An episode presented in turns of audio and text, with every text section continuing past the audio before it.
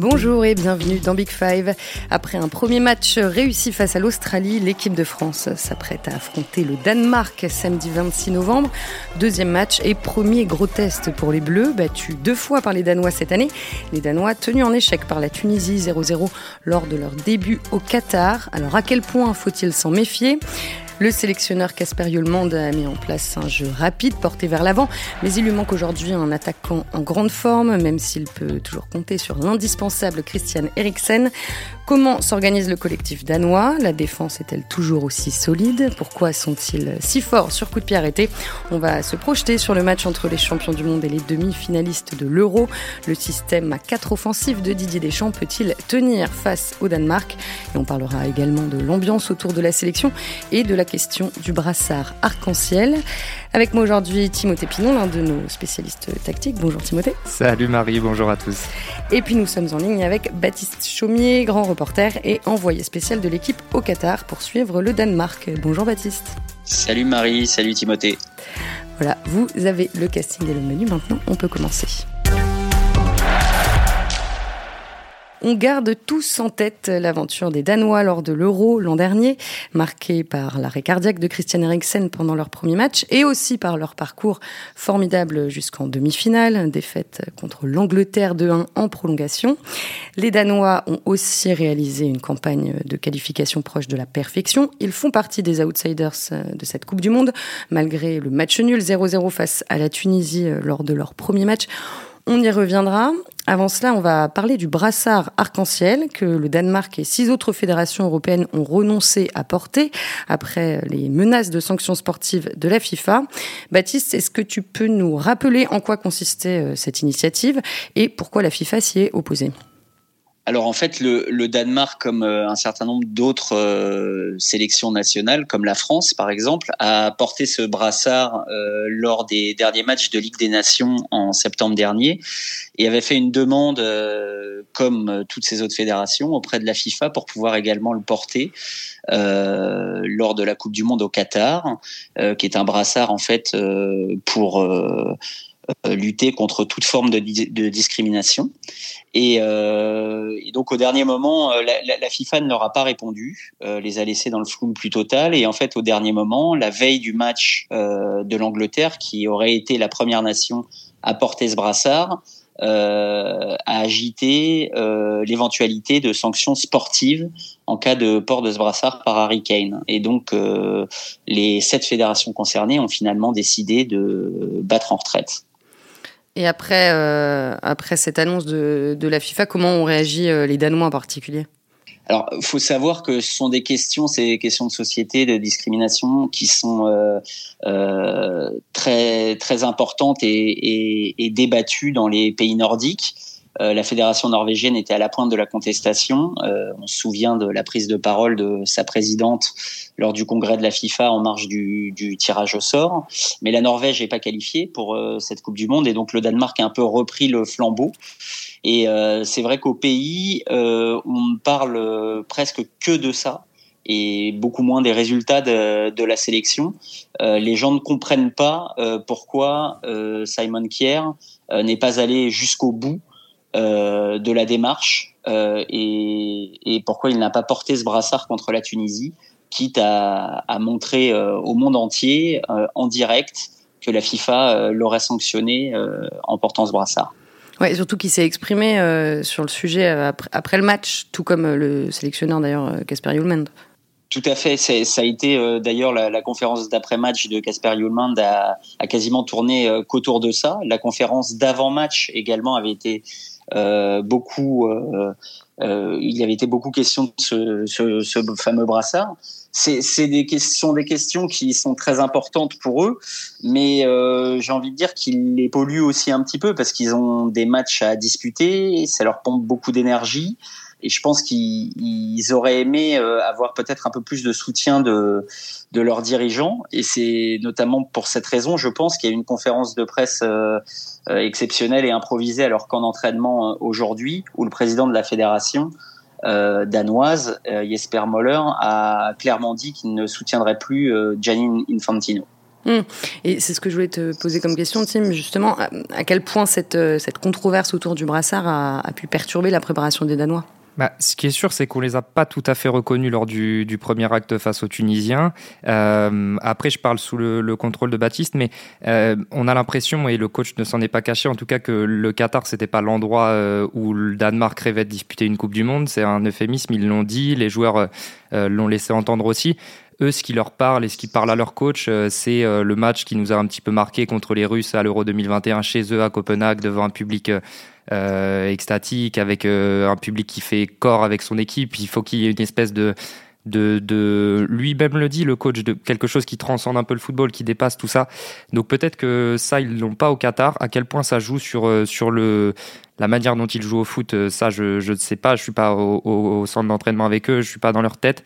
Mais ce qui est vrai, c'est qu'on les a pas tout à fait reconnus en première période, donc face à la Tunisie, et que effectivement, c'est pas le, le, le, cadre euh, idéal pour eux pour jouer au football. C'est pas, ça leur ressemble pas beaucoup. Et Baptiste, est-ce que cette euh, question du brassard occupe aussi les esprits des supporters sur place? Euh, c'est sûr que de toute manière, toute l'opinion publique euh, danoise, que, que, ce soit au pays ou les quelques rares supporters danois qui ont fait le déplacement, parce qu'ils sont vraiment pas nombreux. D'habitude, ils se déplacent, ils se déplacent en masse, mais euh, là, parce que c'est le Qatar, parce que on est au mois de novembre, il y a beaucoup de moins de monde qui s'est déplacé, mais c'est quelque chose qui c'est vraiment un sujet d'actualité majeur. pour vous donner un ordre d'idée, euh, il y a un reporter de TV2 qui est le, en gros le TF1 euh, euh, danois qui a les droits de diffusion de la Coupe du Monde et des matchs de la sélection a essayé de faire un, un, un plateau, c'était avant-hier soir, de mémoire, oui c'est ça, avant-hier soir, en veille du match contre la Tunisie, dehors, dans la rue, en portant un brassard arc-en-ciel, et il s'est fait couper en plein direct euh, par des policiers locaux qui lui ont demandé de d'enlever ce brassard et de le ranger. Et alors, est-ce qu'on peut euh, imaginer euh, un, petit peu un revirement de situation, enfin du moins une prise de position plus affirmée de la part des Danois avant le match contre les Bleus ou même pendant le match? Casper Yulmand a dit euh, aujourd'hui en conférence de presse que c'était la dernière fois qu'il en parlait, parce qu'il en a parlé tellement de fois depuis euh, leur arrivée euh, au Qatar la semaine dernière, que je pense qu'il a compris aussi que ça, ça avait certainement un peu pesé sur les esprits de ses joueurs. alors, est-ce qu'on peut imaginer une action comme celle de l'équipe d'Allemagne qui, au moment de, de la photo d'équipe avant leur entrée en lice contre le Japon, tous les joueurs se sont mis la, la main devant la bouche? Pour, euh, pour dénoncer une forme de censure. Peut-être qu'ils feront une action de ce type-là. Le brassard, j'y crois pas en revanche.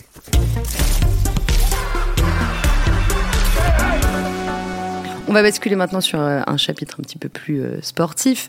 Euh, Baptiste, là, tu parlais de Casper Yulmand, le, le, sélectionneur. Il est en poste depuis août 2020. avec lui, le Danemark a beaucoup progressé. On va y venir. Avant cela, j'aimerais qu'on parle de son management puisqu'il a été encensé pour sa gestion, notamment du, du choc Christian Eriksen à l'Euro.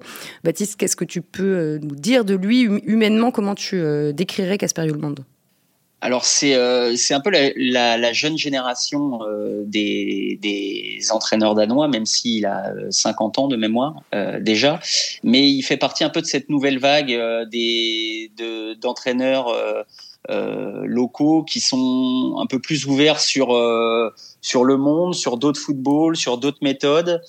Euh, c'est quelqu'un qui, euh, qui qui a arrêté sa carrière très tôt et qui s'est formé en fait euh, au management euh, très tôt, qui a étudié des matières diverses qui n'ont rien à voir avec le football a priori, comme la philosophie, la psychologie, et je pense qu'il s'en sert aujourd'hui. Et c'est aussi pour ça que son son influence et et ses mots ont beaucoup compté après l'accident de Christian Eriksen, je pense.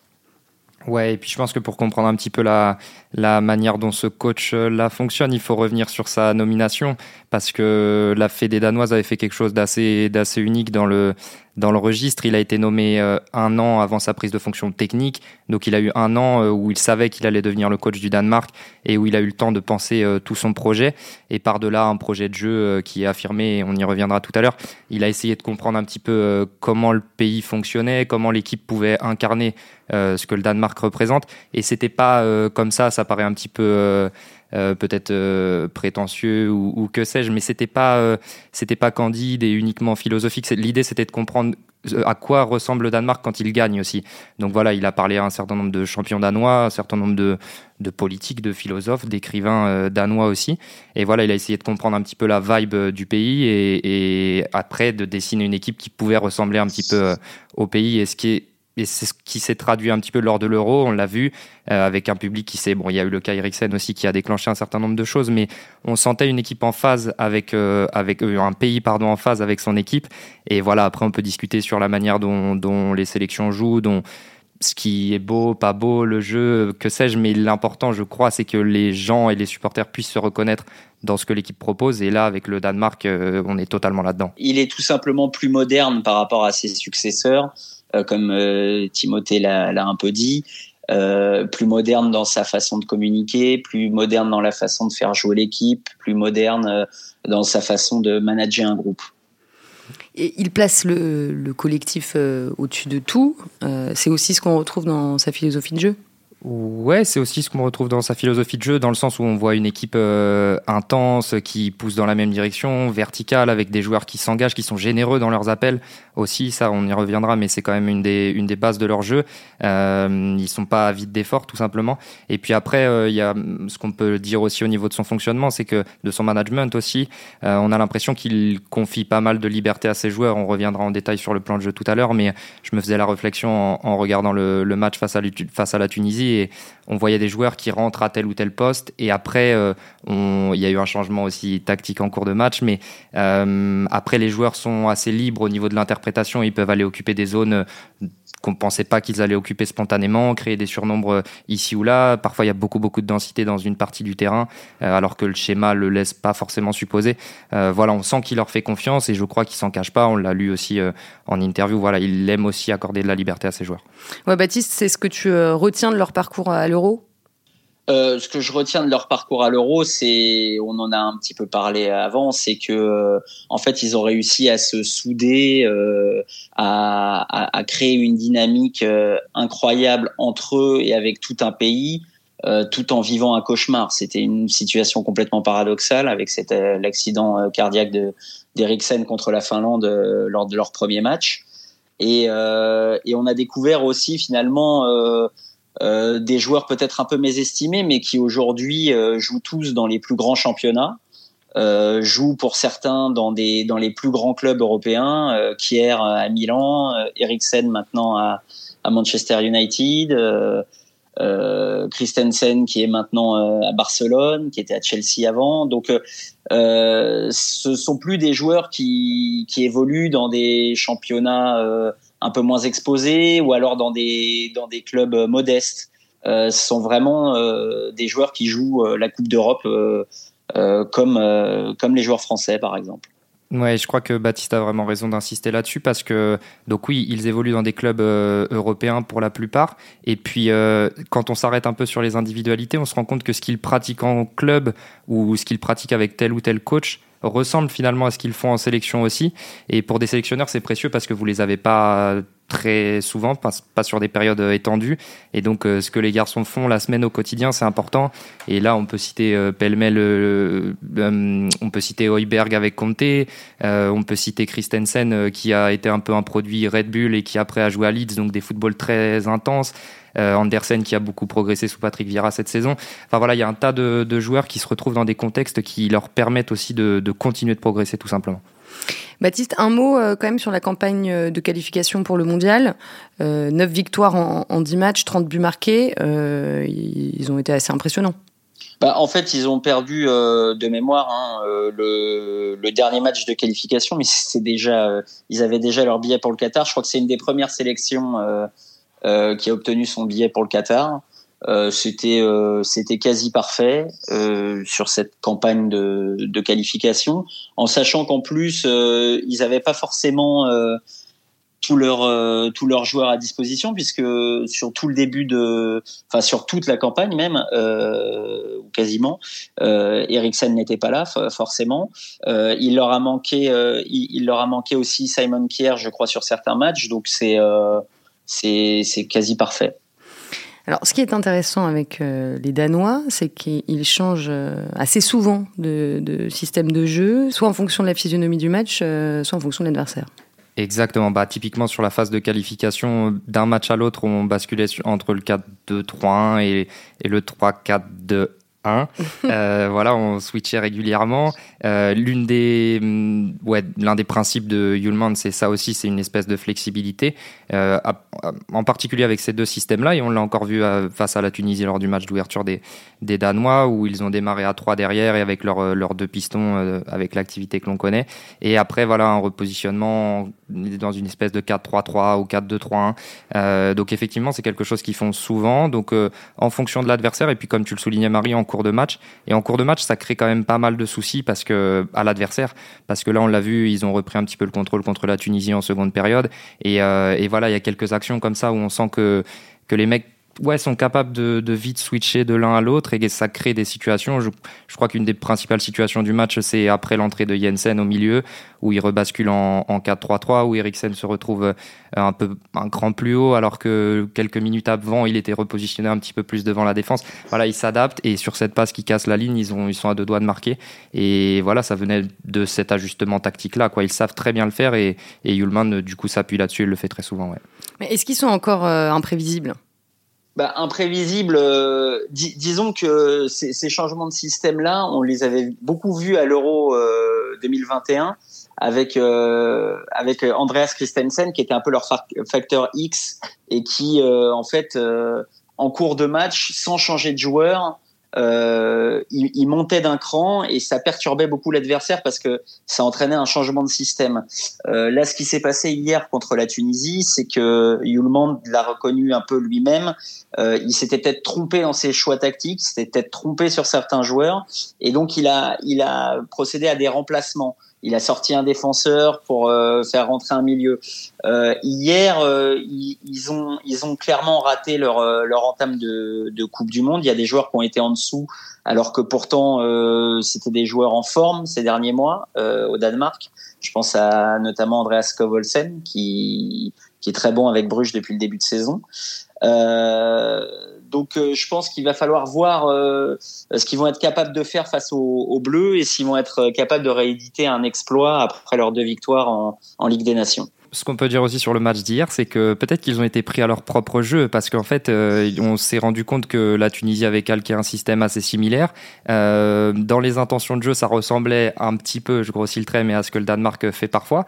Et, et là, euh, comme ils sont, c'était presque un miroir en fait face à eux, mmh. et avec des 1 contre 1 un peu partout sur le terrain, un peu de pression. Donc voilà, il a fallu s'ajuster. Et c'est vrai que d'habitude, ils s'ajustent mieux, ou en tout cas plus vite. Là, ça a pris un petit peu de temps avant qu'ils arrivent à, à mettre un peu le match sur le tempo que eux souhaitaient euh, imposer et voilà, retrouver des espaces. Ils ont eu du mal à gérer les transitions euh, en première mi-temps. Ouais, ils ont eu du mal à gérer les transitions aussi et puis à créer de la supériorité numérique dans certaines zones du terrain, là où ils sont très forts d'habitude, euh, notamment au cœur du jeu où en fait il a vraiment fallu attendre que Jensen soit sur le terrain pour qu'on retrouve Eriksen de temps en temps et encore c'était vraiment sporadique sur des situations que de déséquilibre avec des, des ballons à exploiter tout simplement quoi au-delà des, des, des, considérations tactiques euh, qui sont euh, réelles, euh, je pense qu'ils ont été quand même surpris par la par l'intensité, par la détermination des Tunisiens et qu'ils n'ont pas su y répondre et qu'ils ont mis trop longtemps à y répondre et que certains n'ont jamais su y répondre. Je pense à, à Dolberg, même à Skovolsen encore une fois. ils n'ont pas mis assez d'intensité, assez de détermination dans tout ce qu'ils ont fait, dans le pressing, dans les courses, dans les prises de balles. C'était trop nonchalant, c'était trop lent. Et d'ailleurs, c'est ce que disait Yulmand euh, après le match. Euh, entre les lignes, ils n'ont pas vraiment disputé un match de Coupe du Monde. D'habitude, ils cherchent plus à presser Ouais, un peu. Bah, en fait, c'est ce que dit Baptiste là est, très juste. C'est qu'on a l'impression que l'énergie que l'on leur, qu'on leur connaît d'habitude et, et, ce jeu un peu pétillant et, et avec oui beaucoup d'énergie, beaucoup d'intensité. En fait, tout ça c'était côté tunisien plus que côté danois, donc c'était un petit peu euh, déconcertant. Mais je trouve surtout quand même dans le durant le premier acte, je sais pas ce que tu en penses Baptiste, après il y a eu quand même quelques il y a eu un petit peu d'amélioration même si c'était pas le grand Danemark, mais c'était surtout flagrant lors de, de la première période, j'ai trouvé. De la première période, tout à fait. C'est d'ailleurs euh, c'est d'ailleurs sur la première période qui concède euh, la plus grosse occasion, le face-à-face de, de Djebali avec euh, Schmeichel. Défensivement, est-ce qu'ils ont toujours euh, les mêmes certitudes? Je pose la question parce que Simon Kerr et Andres Christensen jouent peu cette saison avec l'AC Milan et le Barça. Ouais, c'est vrai que Kier est revenu d'une grave blessure quand même, donc il a fallu la digérer. Christensen, pareil, un petit peu compliqué. À côté de ça, il y a Andersen qui a remplacé Verstergaard par rapport à l'Euro. Euh, et Andersen qui est sur une très bonne dynamique, euh, contrairement à ce que l'on avait pu un observer du côté de Lyon, ça va quand même euh, bien avec Crystal Palace pour le coup. donc voilà, est-ce qu'ils ont plus de moins de certitude Il faudra voir un petit peu face à un, niveau d'adversité plus élevé, donc on va voir aussi face à la France. voilà, après pour ce qui est des pistons, c'est toujours c'est toujours fort, même s'ils n'ont pas été très en vue face à la Tunisie, mais mais voilà, non, je pense qu'ils peuvent encore s'appuyer sur cette défense malgré tout. Je suis d'accord avec Timothée. Euh, euh, le, vrai, le, la vraie interrogation, c'est, peut-être euh, Christensen à, à, Barcelone, qui en fait finalement est presque en concurrence avec Jules Koundé. en revanche, Kier, lui, il a mis du temps à revenir, mais mais il, a il a finalement pas trop mal joué au cours des dernières semaines, et, et surtout un facteur intéressant, c'est qu'avec lui, le Milan AC perd quasiment jamais. Oui, c'est bon, c'est bon, euh, à savoir.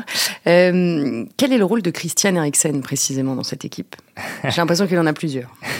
Mais tu as une bonne impression parce qu'il sait faire tellement de choses. Non, je dirais que principalement, et je me souviens qu'on en avait parlé un petit peu au moment du podcast sur, euh, sur lui, je dirais qu'il a un rôle, en fait, c'est de mettre du lien tout simplement entre la partie défensive de l'équipe et la partie offensive. Mais de toute façon, tous ceux qui parlent d'Eriksen et qui ont joué avec lui ou qui l'ont entraîné, ou ils vous disent tous que l'une de ses qualités première, c'est de, de connecter en fait les deux blocs, donc la partie défensive et offensive de l'équipe. Et c'est ce qu'il sait particulièrement bien faire. Après, il frappe aussi très bien les coups de pied arrêtés. Il est quand même relativement souvent décisif en sélection. Mais vraiment, il y a ce, cet aspect-là de. C'est un meneur de jeu, en fait, un peu. il est vraiment au cœur du jeu. Ouais. Et, et même si là, on voit, ça dépend. Parce que par exemple, hier, il jouait dans, une, dans un 3-4-3 au début. Et là, il a une position quasi de, en soutien de l'attaquant, mais il y a un deuxième attaquant qui est aussi en soutien avec lui. C'est pas aussi clair que dans un 4-2-3-1 par exemple. Donc là, on peut le retrouver sur des zones un peu moins, euh, moins proches de ce qu'on connaît traditionnellement euh, pour, quand on parle d'un meneur de jeu. Mais, euh, mais voilà, en seconde période, il est redevenu purement meneur. voilà, il, s'adapte aussi au, à l'équipe dans laquelle il évolue. Mais, mais globalement, voilà, c'est ça. C'est son rôle, c'est connecter et créer des choses. Il est dans la, dans la créativité, tout simplement. Tu parlais de liberté tout à l'heure, euh, Timothée, c'est bah, c'est le joueur qui symbolise le le plus euh, cette liberté que Yulmand euh, veut laisser aussi à un certain nombre de joueurs. Euh, comme tu l'as dit hier, on le retrouvait à gauche, à droite, dans l'axe, un peu plus bas. c'est vraiment celui qui, organise tout, qui déclenche tout. Euh, quand il y a des phases de possession un peu plus lentes et que ça accélère d'un coup, c'est souvent de lui que ça vient. Euh, et d'ailleurs, euh, je crois que c'est Simon Kier qui le disait euh, il y a quelques jours. Euh, il a l'impression de retrouver un joueur encore meilleur mmh. depuis son accident cardiaque survenu lors de l'Euro 2020. Mais en fait, quand vous l'observez, c'est qu'il joue vraiment juste. Enfin, même ses contrôles, la manière dont il s'oriente, le la, vitesse de ses passes presque parfois il fait varier aussi euh, voilà en fait c'est un joueur euh, de classe mondiale en fait tout simplement et c'est vrai que quand vous faites un focus sur lui vous vous rendez compte que tout ce qu'il fait c'est vraiment propre quoi et il tire euh, très bien les coups de pied arrêtés, évidemment. c'est l'un des, des, atouts des Danois. Baptiste, est-ce qu'il les travaille beaucoup à l'entraînement? Enfin, plutôt comment, comment il les travaille à l'entraînement? Alors ils ont plusieurs, ils ont plusieurs façons de les tirer. On l'a vu hier notamment quand ils ont insisté, peut-être un peu trop d'ailleurs, euh, euh, sur des jeux de remise au, au deuxième poteau avec euh, Andersen, euh, oui c'est ça, Andersen souvent, euh, qui était chargé de, de remettre les, les, ballons dans la boîte. Euh, bon, ils ont un avantage énorme, hein, les Danois, c'est qu'ils ont un très bon tireur de coups de pied arrêté, c'est Christensen, mais ils ont aussi des sacrés gabarits, hein, parce que entre Andersen, Kier, Christensen, même Hochberg, qui est, qui, est, qui est pas petit, c'est un certain nombre de joueurs qui sont plutôt doués de la tête. Et ils sont aussi très efficaces sur 6 mètres. les relances peuvent être redoutables parfois. Ouais, ils savent aussi très bien sortir le ballon. Bah, de toute façon, c'est ce qu'on disait tout à l'heure, c'est une équipe qui est assez verticale. Donc forcément, il vous faut des, circuits pour aller toucher très vite euh, vos joueurs qui, vos joueurs offensifs qui, dans un second temps, vont pouvoir remiser le ballon pour ensuite aller chercher les espaces. Euh, c'est assez classique aussi dans les, dans les systèmes à trois défenseurs. Mais effectivement, ces trois défenseurs-là leur permettent de créer vite de la supériorité numérique assez bas sur le terrain. Et après, quand vous avez aussi des joueurs qui jouent très juste au milieu de terrain avec Heuberg, avec, euh, avec Eriksen, avec Delaney, forcément, vous, vous ressortez bien dans l'axe et après vous pouvez toucher les côtés avec, euh, avec le fameux rôle de, de, leur piston ou des latéraux comme on veut. Mais, mais en tout cas, ouais, ils savent très très mm. bien sortir le ballon. Ouais. Bon, et alors devant, ils s'organisent comment euh, Parce que Yulmand a sélectionné des profils très très différents. Alors, euh, la, plus grosse interrogation en fait du Danemark, mais qui, qui, traîne depuis des mois, hein, puisque c'était déjà le cas finalement à l'Euro 2021, c'est qui en pointe. Mm. Euh, parce que en fait personne euh, ne se détache euh, vraiment. Dolberg est capable du meilleur comme du pire. Alors le pire le plus souvent, mais le meilleur ça peut arriver. on l'avait vu contre contre la France lors du dernier match en Ligue des Nations. Hier, bah, il a montré son visage un peu niçois, c'est-à-dire bah, il a il a traversé le match un peu comme un fantôme. Il a il a pas existé. Il a semblé à, à contretemps tout le temps. Euh, l'entrée de, Cornelius, euh, qui était entré en jeu pour amener un peu plus de poids, de puissance, de présence, euh, a pas fonctionné. Il a d'ailleurs raté un but alors qui était presque fait. Donc voilà, il y a, beaucoup de, il y a, beaucoup de turnover finalement devant, euh, parce qu'il y a Poulsen aussi, mais Poulsen était blessé au cours des dernières semaines. Et c'est vraiment un poste euh, qui, qui varie beaucoup euh, chez les Danois. Ouais, il y a aussi Martin Braithwaite ou Jonas Wind. ce manque de buteurs super efficace, c'est le plus gros défaut du Danemark? Ouais, je pense, parce que tout à l'heure, je regardais un peu les, les chiffres avant l'émission, et en fait, ils n'ont pas un seul attaquant qui a un ratio de plus d'un but tous les quatre, toutes les quatre sélections. Donc ça, c'est les standards de Dolberg, ce qui, à la limite, demeure acceptable. Mais ensuite, euh, vous avez Cornelius qui est sur un ratio similaire. Braceway, c'est un but toutes les six sélections. Et Poulsen, c'est un but toutes les sept sélections. Donc euh, voilà, dans les moments clés, et on sait très bien, c'est un peu cliché de dire ça, mais malgré tout, c'est la réalité en Coupe du Monde ou dans les, dans les grandes compétitions. Le, la vérité, c'est aussi les deux surfaces. Et mm. pour le coup, si vous êtes performant que dans l'une des deux surfaces. Et de toute façon, on l'avait vu aussi à l'Euro, euh, il me semble, les deux premiers matchs où ils avaient des, des expected goals qui étaient super élevés. Ils avaient frappé, je ne sais plus combien de fois, une, pas loin d'une cinquantaine de fois en deux matchs. Euh, face à la Finlande donc et face aux Belges ensuite et en fait ils n'avaient pas concrétisé et c'est pour ça qu'ils s'étaient retrouvés dos au mur après euh, ça c'était bien passé face à la Russie, mais, euh, mais voilà, oui, c'est clairement leur, euh, leur défaut majeur. Ouais. ouais puis en plus, aucun des joueurs qu'on vient de citer n'est extrêmement performant en club cet, cet été, cette saison, pardon. Il y en a même qui jouent très peu, quoi. C'est clair. Bah, c'est incarné un peu par, par Dolberg, qui a eu des difficultés à Nice et qui maintenant en a de, de nouvelles du côté de Séville. Donc oui, effectivement, le tableau est pas très pas très encourageant euh, du point de vue de, ouais, du dernier maillon de la chaîne, en fait, tout simplement. Voilà, on l'a dit, le Danemark s'est imposé deux fois contre la France en Ligue des Nations cette année, de 1 puis 2-0. Euh, bon, les Bleus ont joué sans beaucoup de titulaires habituels, mais ça va plus ou moins être le, cas samedi, pas, dans, les mêmes euh, proportions. Baptiste, dans, quel domaine ils nous avaient fait le plus mal? Les, les, les, Danois, bah, ils avaient su euh, très bien euh, prendre euh, Mbappé de mémoire sur le match en tout cas à Copenhague. Où ils avaient vraiment réussi à ils avaient vraiment réussi à, à l'isoler à le couper des autres à l'empêcher de prendre de la vitesse. Pour le coup ils avaient vraiment ils avaient vraiment joué sur leur point fort qui pour moi reste leur défense avec les, les, trois dont on a parlé, avec les latéraux qui ferment bien, avec Hochberg et Delaney qui ont un, un, rôle très important euh, juste devant au milieu. Euh, et clairement, euh, il faut s'attendre à, à, un peu la, la même prestation euh, et le même plan de jeu des Danois, je pense, face aux Français, parce qu'ils se méfient énormément de, de la qualité de la qualité offensive des Bleus. Ouais, non, je rejoins tout à fait Baptiste là-dessus et ça va être intéressant parce qu'il y a plein de, de, domaines dans lesquels on est censé avoir du répondant. Sur coup de pied arrêté, on avait été en grande difficulté là-bas, alors que normalement on a de la taille, on a tout ce qu'il faut pour euh, exister dans ces domaines-là, dans les deux surfaces. Euh, sur les couloirs aussi, là on a vu que c'était l'un de nos points forts face à l'Australie euh, et c'est aussi l'un des points forts des Danois. Ça va être l'un des enjeux en fait. Qui va mettre la pression sur qui? Parce que je sais que enfin le, match à Copenhague de mémoire, euh, on avait été en galère dans les couloirs dans le sens où on ne savait pas euh, à quelle hauteur on devait aller les chercher. En fait, face à un système en 3-4-3 ou tant qu'il y a des joueurs de couloir performants, l'idée c'est ça aussi, c'est est-ce que ce sont vos ailiers qui vont remporter le rapport de force et vous allez les chercher ou vos latéraux les presser très haut euh, ou alors vous attendez un peu plus bas mais dans ce cas-là le Danemark sait faire aussi, c'est faire un petit peu de jeu de position s'il faut. Donc c'est ça, est-ce hmm. qu'on va avoir le cran d'aller les chercher haut, c'est l'une des questions quoi. Et puis là on, a vu Benjamin Pavard un peu en difficulté contre les Australiens, à gauche Théo Hernandez euh, n'a pas toujours un comportement défensif euh, irréprochable, donc ça, va être un peu une des clés du match, ça aussi. Ouais, et après, à la fois, je me dis, euh, les deux sont capables de mettre beaucoup d'intensité normalement. Ce sont deux garçons qui ont quand même un gros volume et une bonne caisse. C'est peut-être encore plus vrai pour Théo, mais je veux dire, sur le papier, ils sont capables de le faire. Donc, encore une fois, est-ce qu'on va aller les chercher haut? C'est la question. Est-ce que ça ressemble on, a déjà bien pressé mais l'assumer, le faire clairement pendant une bonne partie du match, euh, je ne sais pas si on va faire ça. La Tunisie l'a fait un petit peu, ça a mis le Danemark en difficulté.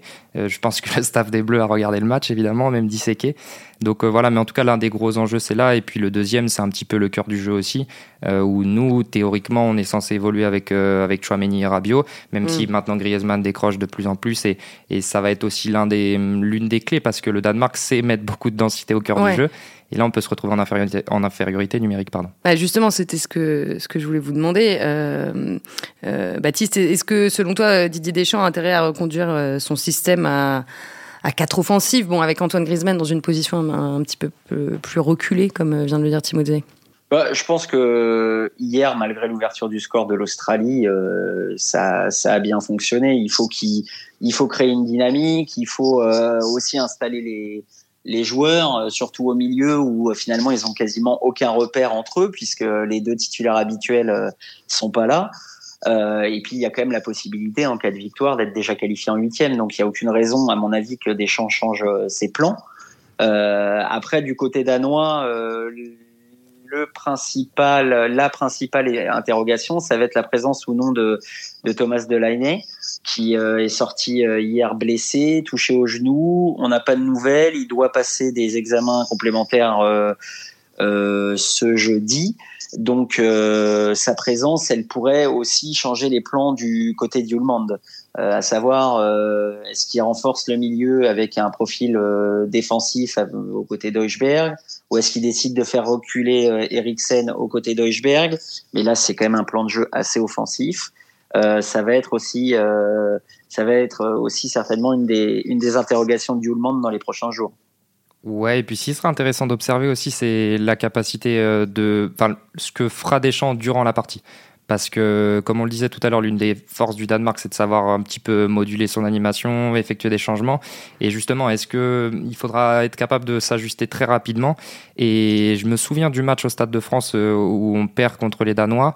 Euh, de 1, on menait 1-0, tout se passait assez bien. Ils étaient en 3-4-3, ils, sont basculés, ils ont basculé avec une défense à 4 et on finit très fort le match en changeant un peu d'intention de, jeu, en essayant de jouer beaucoup plus directement encore et d'attaquer la profondeur. Ce jour-là, Cornelius avait bien doublé en plus, mais euh, ce qui n'arrivera peut-être pas dans, ce, week-end.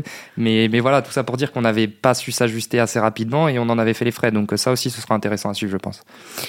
Mon dernière question, au-delà de, museler correctement euh, Kylian Mbappé, euh, sur quoi le Danemark doit insister pour, euh, pour espérer battre les Bleus, Baptiste?